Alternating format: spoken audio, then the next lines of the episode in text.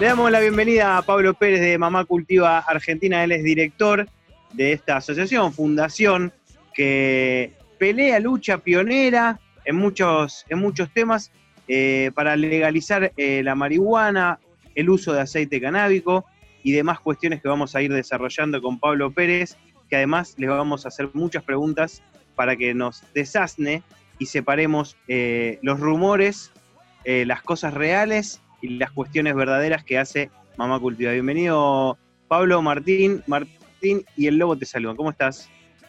¿Qué tal? Buenas tardes. Gracias Martín, Martín y Lobo por la invitación. Es un gran gusto estar en esta casa. Bueno, eh, te damos la está bienvenida. Está en la casa de él, está en la casa de él. Te está diciendo que está en la casa de él. Porque ahora... la gran casa abuela te recibe digital. Bueno, Pablo, ¿te parece si arrancamos? Eh, a mí me gustaría arrancar por esta parte que te decían en, la pequeña presentación, de, cosas que, se piensan mal de Mamá Cultivo, de que se los acusó, porque me imagino que, sobre todo cuando arrancaron, se habrán cansado de recibir llamados pidiéndole eh, porro. Y ustedes no era por ese lado por donde iban, ¿no? Eh, no, claramente hubiera sido imposible, inclusive aunque el deseo hubiera estado llegar a ese nivel de, demanda que tuvimos cuando apenas se conformó a Cultivo Argentina en el año 2016, imagínate que la demanda primero de, madres de chicos con patologías como epilepsia, autismo y patologías todas tan graves como las que donde el cannabis viene a traer alivio, pero después eh, toda la comunidad de adultos mayores que son hoy en día eh, mucho más que, los niños, estamos hablando de, una demanda muy, muy grande en todo el país.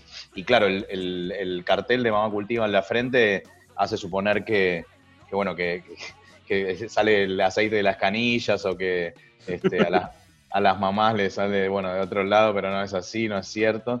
Eh, y, por suerte también nos imaginamos un modo de acompañamiento que eh, pretendía que pretende darle las herramientas a las familias para que puedan resolver ese problema a través del autocultivo y no en el modelo asistencialista que este, tiene la medicina hegemónica, que es la de, bueno, acá está el medicamento, ve, cómpralo, seguí siendo paciente y consumilo tantas gotas por kilo. El cannabis no es eso, te, obliga a, involucrarte mucho más en la terapia porque es una terapia muy personalizada, a todos nos pega distinto el paso y eso lo sabemos. Bueno, lo mismo sucede con los aceites y, con los derivados de la planta, con otros derivados, así que eh, la planta escapa a esa lógica y dentro de esa lógica entendimos que la mejor manera de poder responder mucho más que tratando de dar aceite así a dos manos, que era imposible, era esto que te digo, de brindarles las herramientas a las familias para que se empoderen y puedan llevar estas terapias adelante.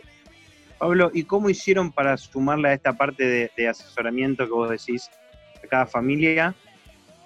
E, esta parte de la dosificación o cuándo usarlo o por qué usarlo o si le sirve, porque como decís a cada persona le pega distinto, entonces, digo, un medicamento tienen como, vas a un, al Bademecum si querés y sabes para qué sirve, pero son como genéricos. Esto es muy personalizado y al no estar como avalado por la Organización Mundial de la Salud o la Organización Argentina de la Salud de los Médicos, es como muy peligroso el uso personal y que vos te pongas a decirle vos tenés que hacer tal cosa.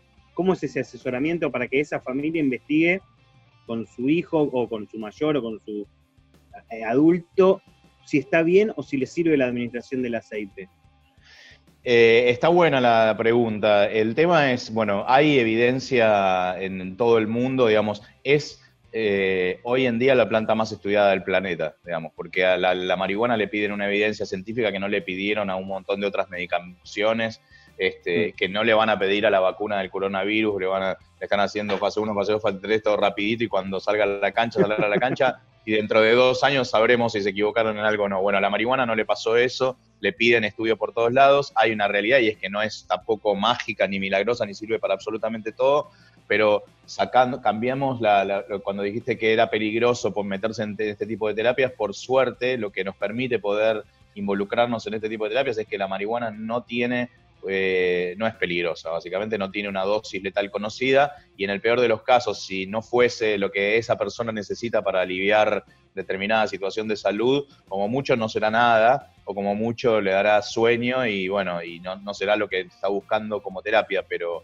pero sí está piola decir que eh, es una, sustancia que tiene una toxicidad tan pero tan baja que nos permitió, por ejemplo, poder darle aceite a bebés de seis meses este, que tenían estatus convulsivo permanente con el síndrome de West, que es uno de los síndromes más este, violentos de la epilepsia, y, poder darle a un bebé de seis meses y sacarlo adelante con cannabis, cosa que, la medicación tradicional no estaba pudiendo.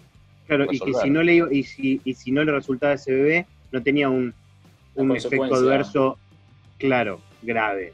De última no le hacía efecto. Exactamente, ninguna secuela. Eh, por eso es que nos permitimos, ya te digo, poder este, animarnos a, algo tan terrible como, como, no sé, como darle aceite a un chico de, tan pequeña edad en terapia intensiva, por ponerle. y bueno, lo que vemos también nosotros mucho que, digo, somos todos, así como al coronavirus le pega todo distinto, también el faso, digo, ahí se parece un poco. Pero lo que vemos que hay tanto aceite en el mercado, que uno hoy por hoy una dietética, a veces en algunos grow, en algunos kioscos, y lo que se ve, que me parece que también es, es una de las causas de perseguir tanto la ley, es que se busque como de alguna manera certificar o buscar de una manera que describa cuánto CBD tiene cada uno de los aceites, porque uno compra uno y tampoco no, tenés muy claro ni de qué especie viene, ni qué efectos, digo, hay, hay como algo muy, muy amateur en ese sentido, me parece, en el mercado, que relacionado con la otra pregunta, que uno no sabe cómo dosificar o cómo aplicarlo, qué consecuencias tiene. Exacto, y ese es el peor panorama que nos da este estado actual, digamos, de eh, una ley que existe pero que no se aplica porque fue mal reglamentada en su momento y que ahora está a la espera de una nueva reglamentación, pero hace que, bueno, que un montón de gente se entere que el cannabis le va a hacer bien para un montón de dolencias, pero el Estado se corre el lugar de eh, decirte de dónde lo vas a conseguir y ahí es donde empieza todo este mercado clandestino que se presta para cosas muy, muy disímiles entre sí. O sea, hay gente que lo hace con conciencia y elabora productos que realmente tienen cannabis y con concentraciones adecuadas y hay otra que directamente no le pone ni cannabis, lo vende en Mercado Libre, viste cómo son las cosas. Sí, sí, como, todo, como todo lo que sucede con, con, los chantas, hay chantas en todos los ambientes, pero digo, desde los cursos que usted da, las capacitaciones y demás, uno puede acceder, digo, también a ver de qué manera producir el aceite necesario con la medida de, CBD, me imagino que THC no tiene el aceite, para poder hacer alguna medicina casera, pero dentro de ciertas normas eh, medicinales eh, pensadas, planificadas. Sí, no, no, también ahí hay otro, algo que no, que suele ser más mito que realidad, y es que el cannabis medicinal no tiene THC, y es verdad, y la verdad es que, el cannabis medicinal es producto de una planta igual a, la que usamos cualquiera de los usuarios adultos, digamos, para fumarla. Eh, sí, quizás se buscan plantas que sean más altas en CBD para algunas situaciones, pero eh, podrían no tener CBD, igual lo que tiene la planta de, copado y generoso es que en todos sus componentes hay cosas positivas y que funcionando todos entre sí, entonces tienen eh, ese efecto. Eh, obviamente, en, en, los cursos que llevamos a, cabo hay muchos tipos, digamos, pero el ECO, por ejemplo, que es el que el, curso más eh, no es un curso, es un espacio de acompañamiento que dura cuatro meses y que tiene todo el proceso del, aprendizaje de la planta, desde germinar, trasplantar, este, pasar a florar y cosechar, incluye en la anteúltima clase lo que es la clase de extracción, que es donde aprendemos a hacer este, el aceite que se saca de las mismas flores que, conocemos, ¿eh? no, no, no hay nada distinto en eso.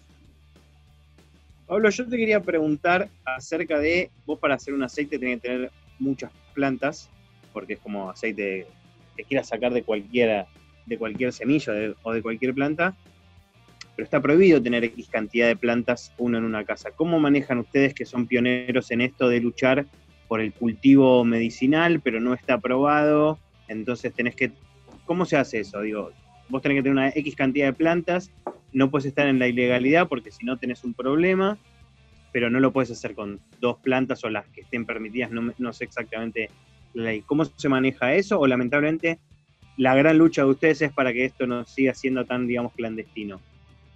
Lamentablemente al día de hoy todavía sigue siendo la lucha. Este, siempre parece que, falta muy poco para que eso se resuelva, pero seguimos encontrando este, que, bueno, que la ley que está no se aplica y que en esa no aplicación de la ley eh, terminamos de todos criminalizados porque porque todavía no hay una norma que nos, nos permita tener las plantas en casa.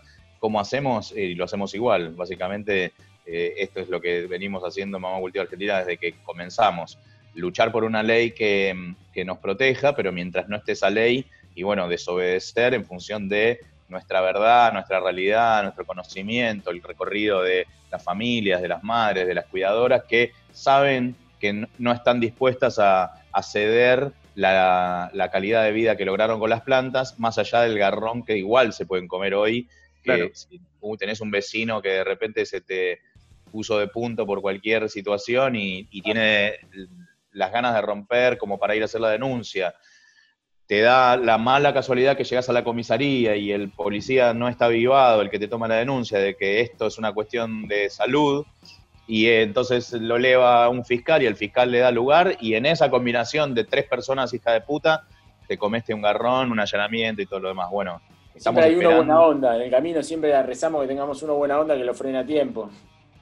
Sí, pero lamentablemente es verdad y es así, por eso, qué sé yo, la mayoría y las detenciones no son tantas como para que hoy tengamos que estar hablando exclusivamente de eso, pero las detenciones siguen sucediendo y con que una familia se coma un garrón es suficiente para que sigamos luchando hasta el último minuto, porque la verdad es que, está todo para que, eh, es como que entendemos el contexto de pandemia, lo dijimos en las reuniones del, del Estado cuando nos convocaron a principio de año, este, estábamos a disposición para mejorar, después vino la pandemia, entendemos que en este momento eh, ponerse a pensar en reglamentar una ley de cannabis con una emergencia como la que se está viviendo es un lío bárbaro, pero también le propusimos al Estado decirles, déjennos cultivar en casa, no venimos a pedirles nada, no venimos a decirles que nos solucionen el acceso, venimos a decirles que nos autoricen a autocultivar, que con eso solo, bueno, y armando comunidades vamos a avanzar y a empezar a resolver el problema más urgente de todos. Después un artículo en la reforma judicial, meteme un artículo ahí, ¿no? y todavía no lograron que nadie, todavía no lograron, perdón, todavía no lograron que nadie eh, que haya sido allanado o, se haya comido una causa y haya podido justificar que es para una cuestión medicinal, no, no han logrado que, que alguien diga, bueno, no, está bien, en estos casos eh, no se come el mismo garrón que él que tiene plantas para otra cosa. ¿A mí solo o él? No, ahí ¿Nos escuchas, Pablo? Ahora sí. Te eh, preguntaba si habían logrado que alguna familia que le hayan eh, allanado y demás haya podido demostrar que era para un uso medicinal y con eso ya hayan podido sentar una jurisprudencia. No lo lograron. Solamente depende de la buena onda. Sí, sí, sí, se logra, digamos, pero no una instancia posterior al mal momento de que te tiran la puerta abajo, de que te arranquen las plantas que son la medicina de tu ser querido, o sea, digamos, no, eso es algo que viene después. La policía, hasta que alguien no le diga, che, esto dejó de ser un delito, lo va a seguir haciendo. Y, yo te quería consultar, ya como para también dejar un poco la parte legal de todo esto, más allá del cultivo, de tener autocultivo, el hecho del aceite en sí ya producido, por ejemplo, ya teniéndolo listo, ¿eso puede generar un problema legal o eso está medio ahí como en un, en un gris que todavía no se sabe? No, no, sigue, sigue siendo ilegal, qué sé yo. Lo que pasa es que si vos tenés solo aceite, los medios que tiene hoy eh, la, justicia, la ley, no son rápidos para determinar si es aceite, con lo cual lo más probable es que en el momento por lo menos no sea un problema. Aparte, si, hay un allanamiento por, cuestión de planta, seguramente nunca encuentran solo aceite, digamos. Claro, claro. perdón, para cerrar, antes de cerrar el tema legal, ¿cómo ves, Pablo, en qué estado está hoy por hoy la, aprobación de la ley? Más allá de que ustedes se juntaron a principio de año, como decías, y bueno, la pandemia postergó un montón de cosas, pero más allá de eso, imagino que, Mamá Cultiva, cuando se juntan, cuando hablan, sea por Zoom o, como puedan, también empiezan a, diagnosticar en qué estado está esto y a precipitar algún algún calendario de cuándo se podría aprobar o cuándo podría entrar en vigencia alguna nueva ley que lo permita? Mirá, las organizaciones sociales venimos laburando y tratando de, aún en el contexto, digamos, entendiendo y sin ponernos demasiado insistentes, entendiendo que hay una urgencia y todo lo demás, eh, estábamos a disposición y esperando. Un momento hace unos, ya te diría, casi dos meses o un mes y medio, nos convocó el Ministerio de Salud, hicimos una reunión así por virtual, donde estaban las organizaciones eh, sociales que forman parte del Consejo Consultivo de la Ley de Cannabis. Se amplió ese Consejo Consultivo, éramos tres solamente y se llegó a seis, o sea que ahora hay representatividad de todo el país, de organizaciones que laburan con cannabis en el, en el resto del país, y ahí nos presentaron una nueva reglamentación de la ley vieja. La nueva reglamentación de la ley vieja que presentaron estaba bastante, bastante buena en el sentido de que creaba un artículo para eximirnos a todos y todas de la ley esta de drogas, o sea, autorizaba de alguna manera el autocultivo.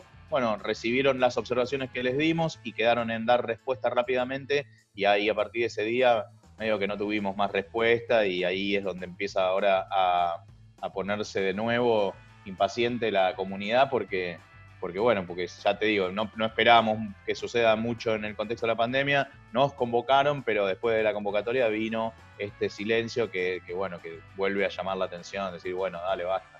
Si te genera una expectativa, la reunión te genera como, bueno, entonces si estamos avanzando, ¿y, para dónde iría? Después, digo, de lo que vieron y lo que se puede decir, digo, se podría armar como una serie de licencias, un centro medio estatal que distribuya licencias para producción de aceite, o va a ser más para distribuir a nivel federal de que sea un uso más casero, con autorización de uso medicinal, con esto que decíamos, un límite de plantas que permita la producción de aceite, que, es un poco más que una planta o dos, me imagino.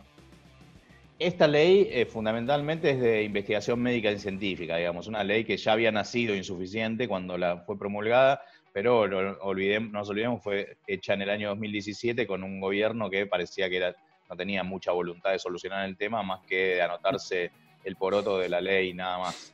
Entonces, claro, al ser insuficiente la ley, era, fue peor que antes de que exista, porque, digamos, una ley de investigación sobre sustancias prohibidas, eh, básicamente limitó la posibilidad de los, eh, las universidades de estudiar. Una universidad o, los científicos no tienen que pedir permiso para estudiar sustancias prohibidas. Esto no, pasaba. La ley de cannabis hizo que darle, darle un marco donde para poder estudiarla había que pedir permiso primero. Más un retroceso que, una que algo permitido. Exactamente. Entonces, en esta reglamentación nueva, eh, eh, pusieron un artículo que crea un registro de personas que estuvieran cultivando para sí o para terceros, inclusive también eh, un registro de organizaciones sociales que puedan cultivar comunitariamente, como para poder resolver la parte de lo que es autocultivo y cultivo comunitario. Y después creo que sí, este, a través de licencias y de lo que es la figura de investigación, arma una cosa un poquito más este, industrial, de desarrollo, de productos, este, de derivado de control de calidad y demás. Control de calidad y un montón de situaciones que eh, apuntan a darle una, solución rápido. Obviamente, si se pretende hacerlo seriamente, va a haber que elaborar en una ley de cannabis integral nueva que contemple todo esto que decís vos, ¿viste? Producir, comercializar, eh, cultivar en tu casa, este, inclusive lo que es el cáñamo industrial, que sabemos que tiene un montón de beneficios a nivel económico, digamos, para el país y sobre todo en un momento como este. Bueno, son cosas que hay que que habría que empezar a la, que de hecho creo que se están trabajando en No, hay provincias, digo, en, eh, Morales está con, no sé si con Canadá o con, con alguna un laboratorio de otro país, en Corrientes se escuchó que muchos cítricos están orientando la tierra más al canal y no sé cuánto eso es verdad, porque también los medios, viste cómo son en este país. Esta, es, que, es que es una ley esta que, que, parece así como la ley de la no noticia, hay, siempre hay anuncios que parecen que en todo el país están, van a empezar a cultivar y siempre falta la, cosa nacional de la autorización final del Ministerio de Salud. Eh, lo de Morales vulnera totalmente la ley y, la ley y todas las leyes vigentes porque no le pedí, no, sé qué, arreglo tuvo para poder estar cultivando, porque básicamente ni vos ni yo lo podemos hacer, ni una, universidad lo puede hacer para investigar, y el señor tiene tres, cuatro hectáreas ahí. Señores feudales, son Pablo. El emperador, el emperador Morales. Pablo, yo lo que te quería consultar era si en vez de ir, me imagino que no van solo por la ley de, aceite, de, uso medicinal y demás, pero si la, si la marihuana se despenaliza, deja de ser prohibida, se acaba todo esto. Todo esto es Ustedes lo que están tratando es por lo menos, bueno, dennos bola desde este sentido que para uso medicinal. Pero el problema principal de esto es que es, eh, como decías, una planta prohibida. ¿O no? Es exactamente como decís, y la verdad es que si por ejemplo, tenemos el modelo uruguayo acá al lado, muy cerca, con resultados contundentes en cuanto a la baja de la criminalidad, este, la baja, no se disparó el consumo por el hecho de que sea legal, digamos, lo que hizo fue, se fue liberar a la planta para todos sus usos y a partir de ahí que cada uno la use como quiera, para lo que quiera, digamos. Y lograron eh, competirle al, al, narcotráfico y el Estado sacó el problema de encima de la cuestión urgente porque vos lo puedes hacer en tu casa, entonces la parte urgente está resuelta, y en el medio de eso, cinco años más tarde, imagínate, cinco años tardaron en, ya tienen productos en diferentes presentaciones que, también te solucionan el tema. Sí, sería la mejor manera. Una, pero, lo que no entiendo es, está declarada eh, ilegal, ¿no? No sé exactamente los motivos, pero digo, si vos los pones en la mesa, los motivos por el cual la marihuana es ilegal, no, no, pero tiene que haber, es ilegal por X cosas. Y la pones en la mesa contra otra cuestión que es legal, pero que sabemos que quizás tiene más, como decías, efectos adversos o que hace peor otra droga, pero que son legales. Si vos pones los mismos ítems, exacto, cigarrillo contra marihuana, uno por uno en la mesa, con esa simple cuestión, ¿no vas a habilitarse que una cosa es tan legal como la otra, incluso menos dañina? Más allá de todo lo que obviamente lo cubre, que es el negocio o, lo que hay por detrás. Pero digo, si vos vas a, la ley y decís, miren, esto es un efecto y esto es el efecto del otro. No es tan sencillo como para me meto ahí, para mí, eh, te, interrumpo porque es triste que no tenga un motivo toxicológico la prohibición y, el permiso de ciertas sustancias. Y vos te fijas que en diferentes países del mundo hay cosas que están prohibidas y cosas que están permitidas. Y no tiene que ver con la toxicología, tiene que ver con los, para mí, eh, Pablo, me meto, pero son los grupos económicos, el orden legal, toda una interacción de personajes medio siniestros que habilitan o deshabilitan un montón de cuestiones en el mundo. Está bien, pero ante la ley eso no influye. Vos decís, la ley hay que dejar, El sentido, el sentido común, yo después de 12 años trabajando en el Estado aprendí que el sentido común hay que dejarlo de la puerta del lado para afuera. Lo aprendí por suerte a los 3, 4 años, porque 12 años así me hubiese vuelto loco. Pero no, no, no, no, no, no representa el sentido común que, el nivel de toxicología de las sustancias le hagan legales o ilegales. Pero bueno, en mi opinión, Pablo, vos sos el experto. No, es que es así, es exactamente así. No soy, sin ser experto, inclusive en lo que es la historia de la prohibición, eh, el hecho de haber compartido eh, muchos paneles con, abogados o con antropólogas o gente que, sí, realmente periodistas que conocen bien cómo es el camino de la prohibición, eh, si te remontás al año 30 o 33, que creo que fue el año que se prohibió acá o en, primero en Estados Unidos, y como una política para el resto del mundo, digamos, expandió hasta Latinoamérica, tenía que ver con una cuestión básicamente económica. La guerra contra las drogas vino después de la guerra de la, de la ley seca que fracasó. Había que buscar un enemigo. El enemigo fue la marihuana que venía de la mano de los inmigrantes mexicanos que llegaban a Estados Unidos. Eh, la palabra marihuana era una palabra sonaba, dicha por los yanquis despectiva. Entonces, claro, resultó fácil este, demonizarla rápidamente, porque, pero, pero el problema era que traía solución a, algunas patologías que ya estaban comprobadas, se usaba como medicamento, se usaba como cosa ritual, digamos, religiosa o como, recreación en el caso de estos mexicanos, pero también se usaba en la industria para hacer unos tejidos y unas fibras que eran sumamente más este, resistentes y duraderas que las del nylon que se inventó en ese momento, que era un derivado del petróleo o el algodón mismo.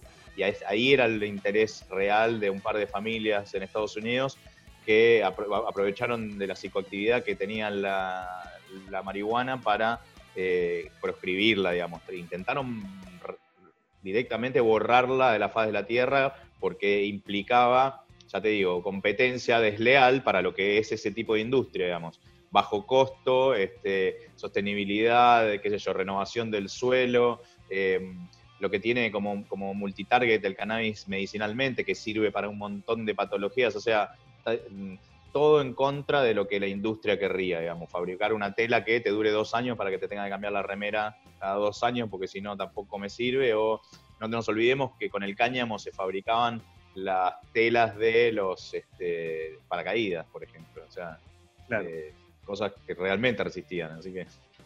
Imagínate, si tenés competido en el alcohol, tenemos cuántas birras contra dos sequitas. Necesitaban que la No, y en cuanto al, daño que hace una cosa y al daño que hace a otra, no, no, no, no nos cabe ninguna duda de lo que estamos diciendo. Es una, este, no hay una sola muerte registrada en el mundo por cannabis.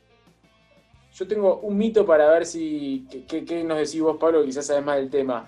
Recuerdo que una vez un amigo me dijo que la marihuana nunca te puede dar una sobredosis por fumarla, pero sí por ingerirla que al, ingerirla por el aparato digestivo, si uno ingiere de más, sea en cocciones, no, no, en ese momento no, se hablaba mucho de aceite, pero que ahí sí podía llegar a, una sobredosis. A una sobredosificación sí, pero a una sobredosis no. Digamos, la, el comido es la manera donde se te puede complicar más que nada porque eh, primero que tarda bastante en hacer efecto y en la parte del hígado donde más metaboliza y donde más poderoso se hacen todos los cannabinoides, el THC, el CBD y todo.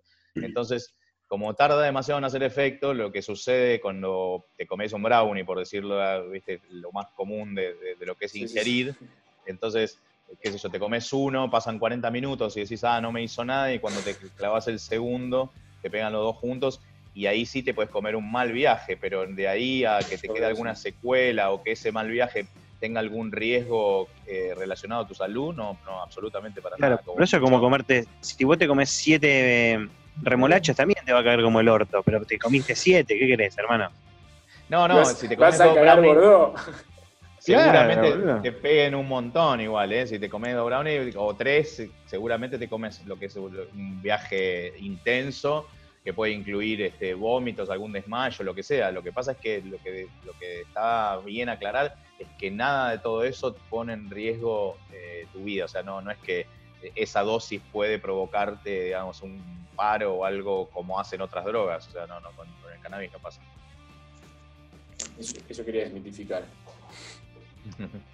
Y Pablo, ahora, qué, ¿cuál es la idea de, Mamá Cultiva, más allá de, seguir, ¿no? imagino, con el tema de la ley y todo, sino cómo hacer llegar a más gente o de qué manera instruir a, los... Porque hay mucha gente que se está metiendo, de hecho yo empecé ahora hace poco por mi abuela, que tiene muchos problemas de artritis, y no solo eso, sino también nervioso, y yo qué sé, de, llegar y, de acompañar, o sea, cómo, cómo se está moviendo en sí Mamá Cultiva.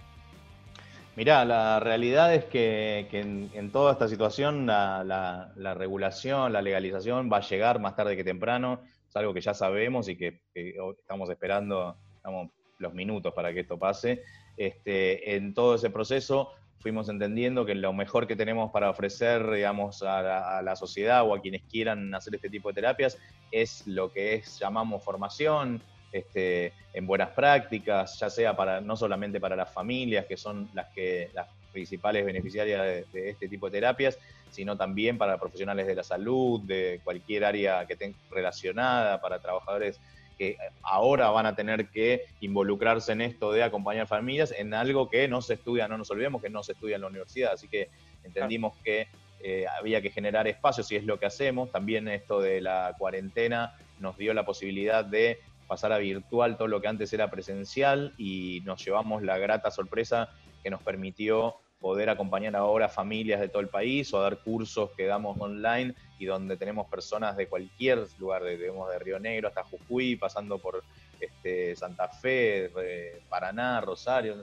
miles de ciudades del país que hoy pueden sumarse a nuestros espacios y que han logrado resolver dentro de lo que era el confinamiento, la cuarentena, sin poder salir de la casa, han empezado a cultivar de la mano de, los voluntarios y voluntarias de Mamá Cultiva y que ya han cosechado. Los primeros grupos empezaron hace ya cinco meses. Y imagínate que en cinco meses en una, en una cosecha de indoor este, ya resolviste el problema. Imagínate qué fácil que estaba. Bueno, ese es el trabajo que decidimos hacer, es lo que hacemos en nuestras redes. Hoy este, salen publicados ahí estos cursos que se llaman ECO, son, espacios de contención y orientación donde nos juntamos semanalmente con la familia, son grupos de reducidos de 10 a 15 familias, después tenemos algunos que son puntuales, temáticos los sábados, em, donde hablamos de cómo planificar o de qué tipo de lámparas necesita, son más específicos en cuanto al contenido, y después, bueno, ahora lanzamos el, el Capacita, que es para profesionales de la salud, que tiene, son creo que ocho clases este, virtuales de una hora y media, dos horas cada uno, con profesionales dando, como bioquímicos, médicos, eh, eh, psicólogas, eh, trabajadoras de la salud, o sea, cubriendo todo lo que es esto de formarse en cannabis. Era por tu abuela entonces, luego lo de tu casa, ¿no? Ahora era tu abuela. un tatuaje, ¿no? Tita se hizo un tatuaje. Esa misma, esa misma. Juega la pelota la abuela y ahora es por tu abuela, dale. Esta es la gente que no queremos en Mamá Cultiva. Pablo, te pido si te quedas dos minutitos, vamos a ir a una tanda y seguimos ya en la vieja escuela. Dale.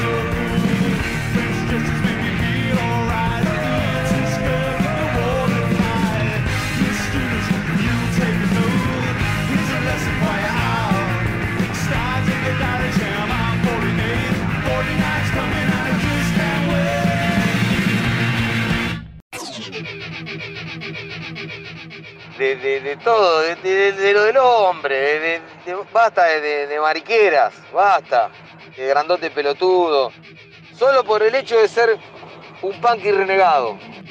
Pero en el fondo me doy cuenta que no lo sos, que sos eso que a los 35 años se pone la remera de los Ramones, por moda.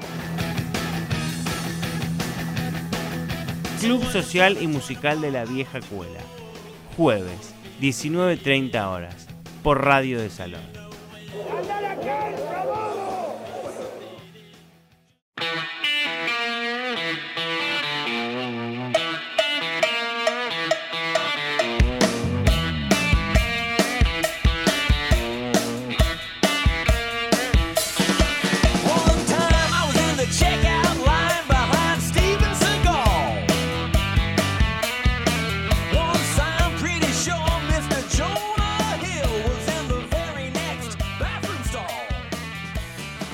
Seguimos con Pablo Pérez de Mamá Cultiva, charlando un poquito de, la situación actual, de la despenalización y de, los cursos que, dan. Eh, y es momento, Martín, de presentar el tema de redes y, cursos y esto de los socios que nos contabas antes, ¿no? Sí, porque ahora Pablo nos va a contar cuáles son las redes, pero a mí me pareció muy interesante que además de los cursos y las capacitaciones que tiene, que lo que después le quiero preguntar también puntualmente cómo se puede hacer la extracción, si uno la puede hacer también de manera casera y lo puede aprender en el curso. Pero es muy interesante cómo hicieron para buscar miembros y socios que puedan solventar todos los costos que tiene Mamá Cultiva, que tenés como miembro semilla, miembro esqueje, miembro flor. Hay un muy buen departamento de marketing ahí. Sí, bueno, en realidad nunca nos, nos, lo planteamos, siempre fue, Mamá Cultiva siempre nos pasó el trabajo por arriba, primero quisimos eh, eh, asumir el lugar que nos tocó y después eh, la demanda nos fue acomodando en distintas este, instancias de poder ayudar, digamos. las redes son Mamá Cultiva, como decían antes, Mamá Cultiva Argentina, en, Instagram, Twitter y Facebook hay un equipo de comunicación que la rompe, que son este, chicas y chicos, que todos voluntarios y voluntarias que dejan todo para que eso esté así de lindo como lo ves y, lo, que vos eh, viste ahí, que se llama comunidad, es algo que se empezó a dar cuando empezamos a tener las primeras tandas de familias egresadas. Este, y, esta cosa de, bueno, listo, ya pasamos por el, por el espacio este, el ECO, pero queremos seguir eh, formando parte de la organización, ya sea como voluntarios o colaborando o sumándonos a cualquiera de las áreas. Y entonces este, armamos esto que, viste vos, que se llama comunidad y que tiene la categoría que la persona quiera elegir en función de lo que quiera donar, digamos, porque eso, bueno, cualquier eh, suma de dinero es este, energía vital para el trabajo que hacemos. Es una organización sin fines de lucro, somos más de 40 voluntarios y voluntarias, nadie cobra por hacer este laburo y entonces eh, todo apunta a sostener lo que era nuestra sede en su momento, que era el lugar donde se llevaban a cabo todas estas actividades y a partir de ahora de esta nueva modalidad, primero estábamos, teníamos que remar con el muerto que nos quedó de los primeros 3, 4 meses de cuarentena, de cuando hasta que pudimos poner en marcha estos nuevos espacios que tienen algún valor económico, pero que en ningún caso son este, decisivos ni obligatorios porque no es el fin de la organización, digamos, las familias que no los pueden pagar lo manifiestan y, y hay un sistema de becas por la cual no lo pagan y bueno, y el modelo que, tenemos instalado no es este, muy rentable. Antes, al principio de todo, me preguntaste de, cuando nos puteaban o, eso de qué nos decía la gente al principio de todo. Bueno, e, entre las cosas que nos, dicen, y inclusive al día de hoy, es que, como, como le dicen a Alberto también, o que nos banca a Soros, o que viste que algún ente así, este, con intereses eh, nefastos, nos pone dinero para que hagamos lo que hacemos, no, básicamente, no sé, por lo menos en mi caso nos sucede y ponemos mucho más de lo que dejamos, pero bueno, es por lo, también es, es el camino que elegimos y es el que nos gusta. Tendría que haber algún socio, socio prensado, que es el que pone el billete trucho, ¿viste? El que te pone en, la alcancía el billete trucho, el socio prensado es. Es una, categoría complicada. Eso es lo y menos mal que no dijiste otra cosa. Menos mal que no dijiste otra cosa, me he pensado. No, pero ¿qué es, Pablo? El, prensado para mamá cultiva, que es? Es como otra, ni siquiera es la misma, eh, la misma planta, ¿no? Ya para es totalmente opuesto hasta malo, ¿no? Digamos, con todo lo que, las bondades que vos hablas de, la planta, el prensado lo ves como lo peor. Lamentablemente, sí, el prensado, por lo menos, cuando es planta, es la misma planta. ¿eh? En Paraguay, cuando está libre, con el viento que la, mueve hacia un lado y hacia el otro, la planta es la misma. Lo que pasa es que lo que le hacen para poder transportarla es compactarla, y en esa, esa compactada y toda la vuelta de cinta, obviamente la mayoría de las veces se termina pudriendo. Este, y, entonces le ponen algunas cosas para que no se pudra y es lo que termina fumando. Eh, inclusive hay otra situación y es que los cannabinoides no son siempre iguales. A medida que avanza el tiempo, se van degradando, se van convirtiendo en otra cosa. Y lo que sucede con el prensado, después de algunos análisis que hicieron en algunas universidades, es que termina teniendo en vez de THC un cannabinoide que se llama CBN, que es el THC como degradado y es el que eh, es el responsable de, es un, es un cannabinoide que logra ser por lo general mucho menos euforizante que el THC y eh, sirve para, para dormir o para, ¿viste? es como, como más relajante, para trastornos de sueño, de ansiedad. Pero bueno, es lo que hubo durante muchos años, o sea, yo soy hijo de los 80, así que no, no, no, no se metan con el prensado. Pero un meadito, un meadito huele, huele hermoso, no sé por qué, el meo huele hermoso, quemado. Lo hervís, viste que hay huele a cancha, huele a cancha. Cancha recital, color a recital, uno decía de chico. Exactamente, exactamente. Y no, y aparte, y este prensado no sabés lo que es. ¿viste? bueno, dos preguntas te quiero hacer antes de. Porque, digo, esto que dicen de los cursos y de la extracción, ¿es posible así como uno se puede armar un, un o tener en la terraza, en el balcón con buena luz, una planta de marihuana que no es ideal para el clima, por lo menos de Buenos Aires? Eh, ¿La extracción también es posible? Digo, hacer hogareño o uno necesita cierta maquinaria. Es muy fácil, es muy sencillo. El, método de extracción, para resumírtelo así en, un par de minutos, eh, igual lo pueden ver, está en el, canal de YouTube de Mamá Cultiva Argentina, hay dos videos con dos métodos distintos, los dos son muy sencillos. El último es el que llamamos método de extracción en frío y es mejor, digamos, porque al no usar temperatura conserva más propiedades. Pero para resumírtelo, es mezclar a las flores con alcohol, es un alcohol de cereal comestible, digamos, que no, no, no tiene, se puede consumir si es que quedaran restos, pero no deberían. Los macerás durante unos minutos, después colás para sacarle la materia vegetal, pones a evaporar el alcohol y lo que te queda es la resina. Es así de fácil, digamos. Tiene un par de cuestiones más, hay que filtrarlo, claro, exactamente, pero, pero no, es, no es más difícil que lo que te conté. Y, lo otro que te quería preguntar es, ¿qué pasa? Por ejemplo, tomamos viento a favor, cruzamos los dedos y en breve termina el coronavirus, llega la vacuna y con la vacuna llega la ley. Legalizan la marihuana en la Argentina. ¿Qué va a hacer Mama Cultiva? ¿Tiene pensado a qué se va a dedicar? ¿Va a ser un club? ¿Va a seguir dando capacitaciones? ¿Va a intentar eh, trabajar con el ente de las licencias? ¿Tienen así como una, visión de hacia dónde va a seguir todo este proyecto, esta asociación? Todo eso, sí. Ah, ya hablamos antes con Pablo, está todo arreglado. No, sí, eh, está claro, eh, como, como te dije antes, esto va a suceder, la legalización va a llegar antes que después, entonces lo seguramente donde más pongamos el foco es en la cuestión de la formación ya sea para las familias que quieran este, formarse con el proceso, con lo del autocultivo, como con los profesionales de todas las áreas que involucran a las terapias al, cannabis, porque digamos es tan, tan amplio que, desde médicos, médicas, trabajadoras sociales, psicólogos, psicólogas, este, no sé, miles de especialidades. claro.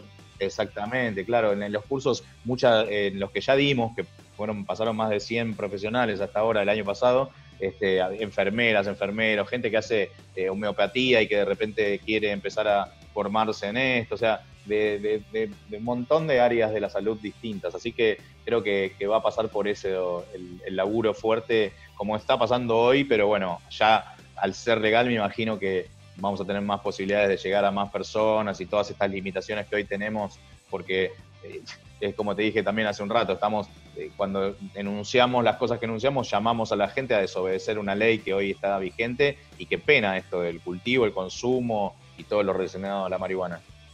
Y, otra que teníamos pendiente por acá, en la vieja escuela estamos con un proyecto más allá de, las sustancias que también nos gustan, que son ilegales y que, nos parecen interesantes. Tenemos muchas ganas, así como tenemos el indoor y la terraza, queríamos ver si es posible, vos que sos un experto en este tema, producir cacao. ¿Se puede hacer un indoor de cacao en este país? La verdad que no, no conozco los requerimientos necesarios. ¿eh? Mamá Chocolate, vamos a abrir la asociación Mamá Chocolate acá. ¿El cacao me parece amigo o es una sustancia psicoactiva? Bueno, pero es legal en Argentina. Digo, viste que no, no, no, tiene. Claro. No, no, porque. Viste legal que- menos lo tuyo, Pablo. Acá lo que quieras. Amarilla.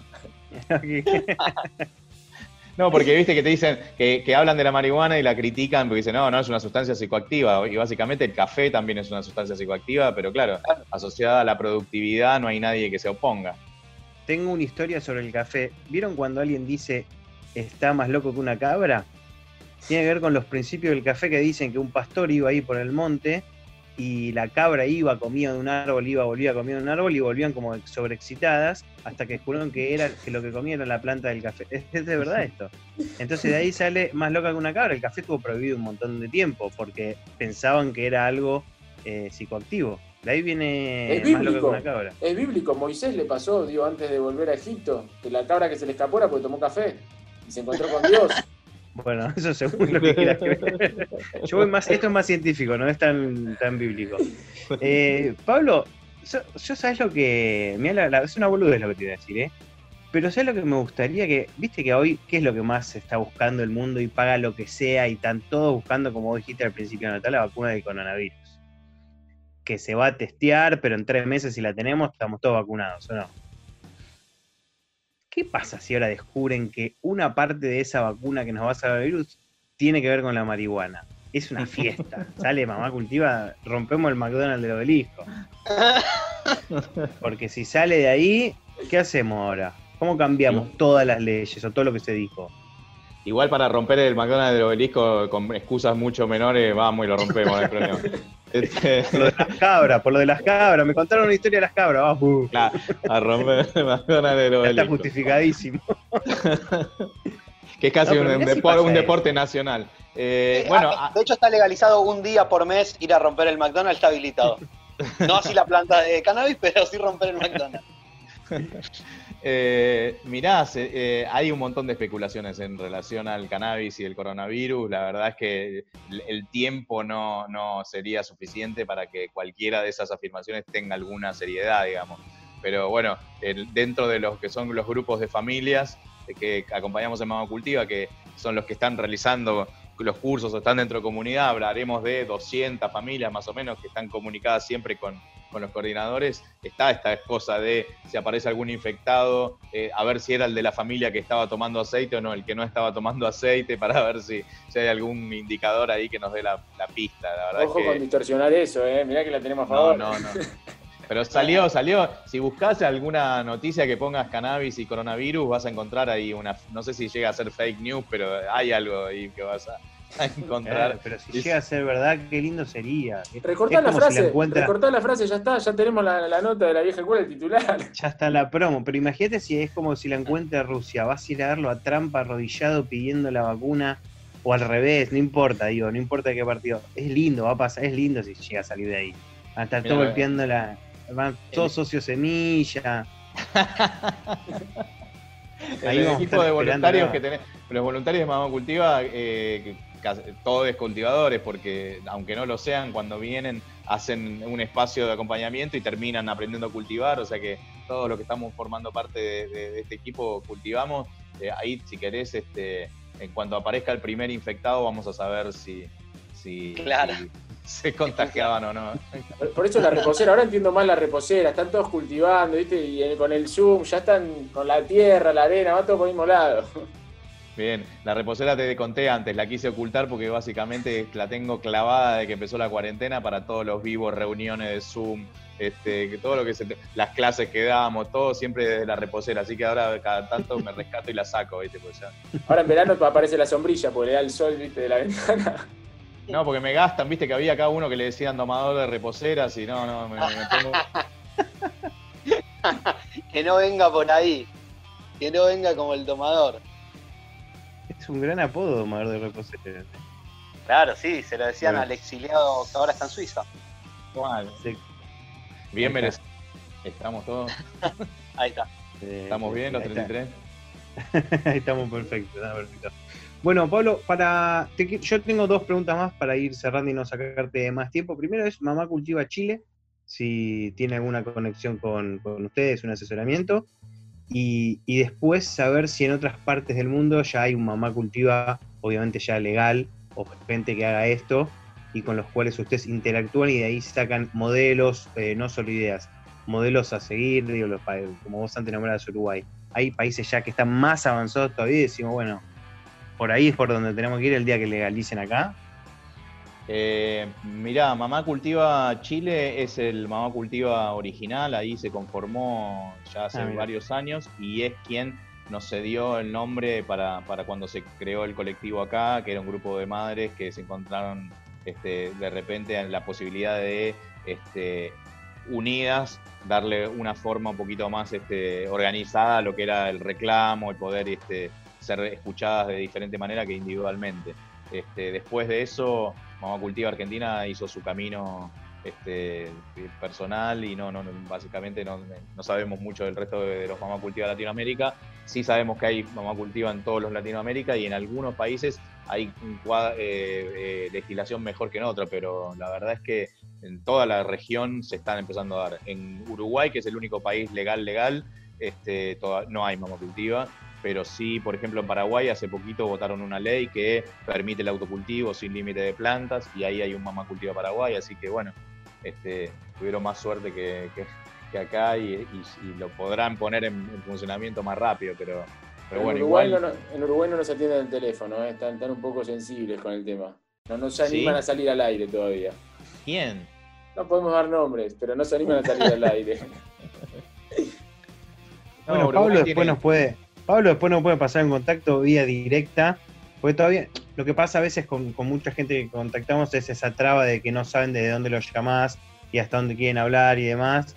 Entonces necesitas todavía que ese socio de adentro te diga, no, atendelo a este, eh, que está todo bien. Sí, eh, eh, fue, fue raro lo que pasó. Nos llevaron alguna vez, a, un par de veces a Montevideo a dar alguna charla y, y, en- allá tenían ley, viste, tenían todo, pero sin embargo no estaban organizadas al punto de poder este, eh, autocultivar y, y igual tenían que recurrir al mercado negro a comprar aceites y les pasaba lo mismo que pasa acá, que todos los meses cuando vos comprás aceite en el mercado clandestino, al mes siguiente no sabés si el aceite va a ser el mismo, si la planta va a ser la misma, tenés que empezar de nuevo a contar la cantidad de gotas porque no todas pegan igual, digamos. Entonces, eh, estaban como bastante en bolas en ese sentido. Pero eso fue ya hace dos años ya y me imagino que en los últimos dos años este, el hecho de que la planta ya no sea ilegal, por más que no haya una cuestión medicinal definida, porque lo- la regulación uruguaya fue para, para el uso adulto y no tenía que ver con, con el uso medicinal, bueno, Claro. ahora creo que sí, ya en este tiempo, por lo menos yo estuve en la expo del, de este, del último año en diciembre en Montevideo y había toda una, como una nave entera de eh, stands de cuestiones medicinales, digamos, como, como avanzadas ya. eh. Pero bueno, eh, esperemos que, algún día llegue nos toque acá también. Nos merecemos un marco legal porque, porque básicamente en en Argentina existe una historia de militancia alre- alrededor del cannabis que viene mucho más allá de madres y, y familias y cannabis medicinal y es la militancia por el artículo 19, por los derechos individuales, por hacer lo que se nos cante en nuestras actividades privadas. Bueno, acá lo sabemos perfectamente. Y, y que Messi gane un mundial, una Copa América, son, son, otras, son cosas pendientes que tenemos Exactamente. con Pablo que nos planteamos juntos siempre.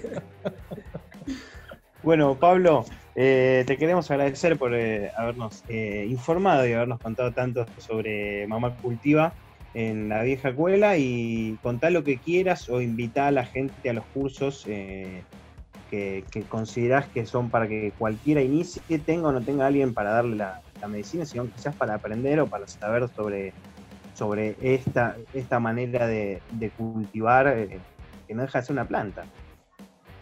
Bueno, ahí como, como había dicho antes, en las redes Mamá Cultiva Argentina, en Instagram, por ejemplo, en todas las historias destacadas están las diferentes en cada historia, una, alguna de, los, de las instancias que tenemos para acompañar. Esto de, del ECO, que es el, el de los cuatro meses, en los talleres de los Mm. sábados. Este, después tenemos vivos que hacemos periódicamente, digamos, todas las semanas, este, con, intercambiando con organizaciones de, del país, este, con organizaciones de Latinoamérica. Tenemos un ciclo que se llama Semillas Feminizadas, que, tiene charlas feministas con otras, cruzando con otras organizaciones como la nuestra, que tiene perspectiva de género. Eh, resaltamos mucho el tema de las labores de cuidado, que es algo que nos enteramos no nos enteramos, pero nos empezó a suceder que nos damos cuenta que el 70% de las personas que se acercan a Mamá Cultiva son mujeres y que son mujeres que son cuidadoras de o hijes o de, padres y madres, o sea que, siempre esas tareas de cuidado caen sobre las mujeres, por eso es que Mamá Cultiva es una ONG con una fuerte carga eh, feminista y que también lucha por los mismos enunciados, así que... Eh, Ahora, para, antes de, que nos vayamos, sacaste un tema que me, me estaba olvidando tema semillas, por más allá de que la planta es ilegal, lo que sea, las semillas también, ¿no? Traer semillas de afuera no, no, no se puede. Es tan ilegal como tener plantas, sí. Ah. O sea, hasta traer la semilla. Exactamente, sí, sí, sí. Inclusive en las charlas, por eso que te digo que todo lo que hacemos es llamar a desobedecer, porque en las charlas nos preguntan un montón, ¿viste? Porque es la, es como la llave, es la puerta para comenzar, es de dónde saco la primera semilla, y como la recomendación es comprar en bancos del exterior, digamos, que, sean reconocidos, que viste que no es que te, te, ponga la tarjeta de crédito y no te manden nada, sino que tengan un seguimiento y todo eso. Este, pero bueno, es recomendarles no comprar muchas cantidades, porque como son chiquititas, si pedís 4 o 5 semillas es un sobrecito, si pedís 20, capaz que te mandan una caja y la caja sí la quieren abrir y ahí sonaste. Claro. Bueno, esto, enseñar a sortear estas, estas cuestiones de la ley también fue una función de mamá cultiva de estos años. Pero lo que digo es, entiendo el porro es ilegal, listo, pero una semilla ya me parece demasiado. No entiendo cómo no se, no se puede demostrar que una semilla no, de ninguna manera. Por más de que de ahí nazca el, diablo, no, es una semilla, es una semilla. Eh, lo que pasa es que es tomado como un precursor. No, sí, bueno, pero es como el uranio, vos no podés tener uranio de manera legal. Bueno, también tenemos el caso de, Pulpo, de un amigo de, la casa también, el Pulpa Ezequiel, que es uno de los primeros grow en Argentina, en un, hace unos 5 o 6 años, un poquito más, lo, tuvo un, lo encontraron, le allanaron el grow y tenía una cantidad de semillas importante. Y, él, este, este, yo, Estefanolo, fue abogado y la defensa se basó en que él las comía las semillas porque es un suplemento dietario muy importante. Eso digo, eso digo, es girasol, flaco, no, no, no, no tengo un girasol, tengo una semilla. Y después loco que iba y revisaba la materia fecal y veía qué hacía, ¿no? y Servine de Curía terminó diciendo que sí, ¿eh? está bien, o sea, ahí está, su causa terminó bien. ¿Qué sé yo? Vamos a sacarla al aire a la jueza, ¿eh? vamos a buscar el contacto y vamos a sacarla al aire la semana que viene. Hay que sacar, hay que sacar a Joe Estefanolo, ese. Claro, a los dos, a los dos. Vamos, a hacer el ping-pong. Hermoso. Bueno, Pablo, muchas gracias por haber estado acá en la vieja escuela contando un poquito la historia de Mamá Cultiva. No, muchas gracias a ustedes por eh, este, ponerle este, este, esta cuota de buen humor y buena onda un domingo de cuarentena, día número 10.000. Gracias, Pablo. Gracias, Pablo. Chao, gracias. Chao. Tema y seguimos en la vieja